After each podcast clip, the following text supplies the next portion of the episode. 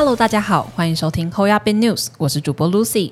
这节目主要提供给想要了解币圈的听众，可以透过周一至周五的币圈新闻快报，能更方便且轻松的接受整理好的新闻重点。今天是九月十五，天气晴时多云。现在进入新闻快报，第一则新闻：见证历史，以太坊合并完成，正式迈向 POS。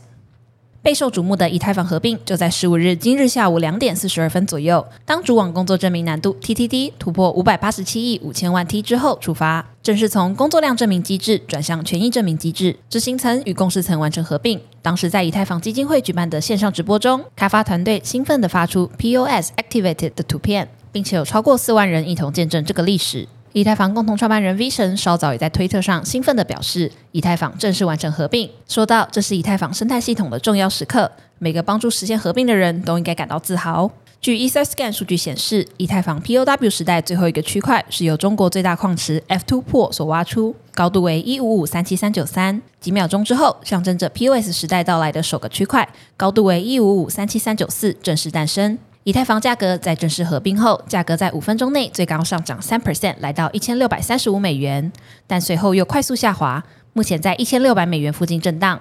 出乎意料的是，价格似乎并没有太大的波动，不过目前尚不确定是否会有硬分叉以及未知的故障发生，未来的走势值得我们继续关注。下面一则新闻：华尔街金融巨头强强联手，打造加密货币交易所 EDX Markets。在周二九月十三日，金融巨头嘉信理财、Citadel 证券和富达投资等公司宣布启动加密货币交易所 EDX Market。由领先的经济自营商、全球做市商和风险投资公司所组成的财团宣布推出 EDX Market，是首个通过受信任的中介机构实现数位资产安全和合规交易、解决潜在需求的交易所。这家由华尔街巨头联手打造的加密货币交易所，有着雄心勃勃的计划。要大幅减少交易者购买和出售数位资产的费用。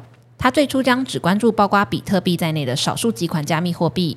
EDX Markets 的执行长 Jamal Nazarali 拒绝透露具体有哪几种加密货币。他说，EDXM 将在十一月开放一轮特定地区交易，并在一月正式启动。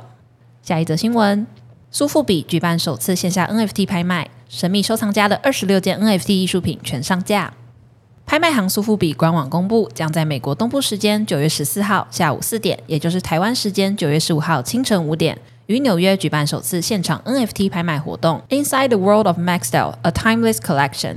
Maxwell 是一名匿名 NFT 收藏家，也是一位超级英雄粉丝。二零二零年十月，一组以蝙蝠侠为题材的加密艺术品被他以五百四十点八六枚以太币的高价收入，毫不掩饰对超级英雄的热爱。此外，他也拥有许多其他高价 NFT 藏品。包括 Xcopy 的 Departed、Beeple 的 Boron 以及 Pack、Hackato、Andre Resenger 等多位 NFT 艺术家的作品。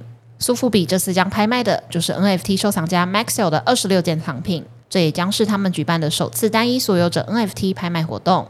下面一则新闻：史上最大崩盘就在眼前。穷爸爸富爸爸作者呼吁应加紧购入加密资产。美国在周二十三日公布的八月通膨数据意外顽固。打消美国联准会放缓升息的可能，也导致道琼指数暴跌近一千三百点，美元飙升，比特币也一度跌破两万美元。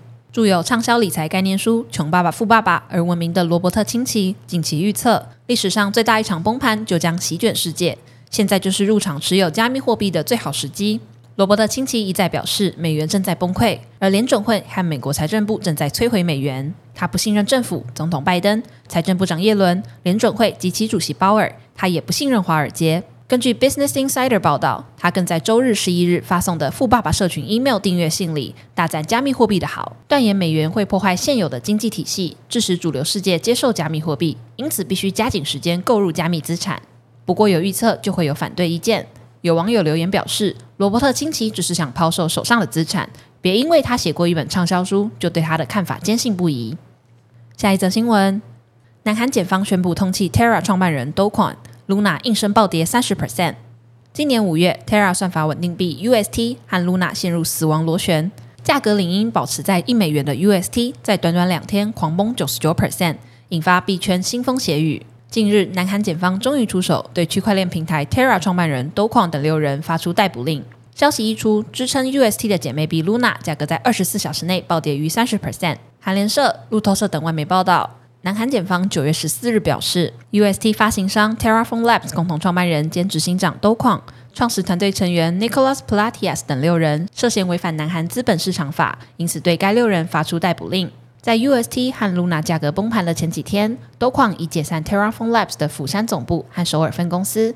此举让投资人质疑 Terra 运作机制其实是早已计划好的庞氏骗局。根据区块链分析公司 Elliptic 的数据，UST 崩盘事件导致投资人总计损失约四百二十亿美元。都矿等六人目前在新加坡。南韩检方将采取进一步行动，透过国际刑警组织发布红色通报，将都矿等人引渡回国，进行后续的司法审判。今天的新闻快报就到这边结束了。若听众有什么国内外的新闻或消息，希望我们能帮忙阅读，可以在下方留言分享。感谢你收听今天的 Hoya Bin News，我是 Lucy，我们明天空中再见，拜拜。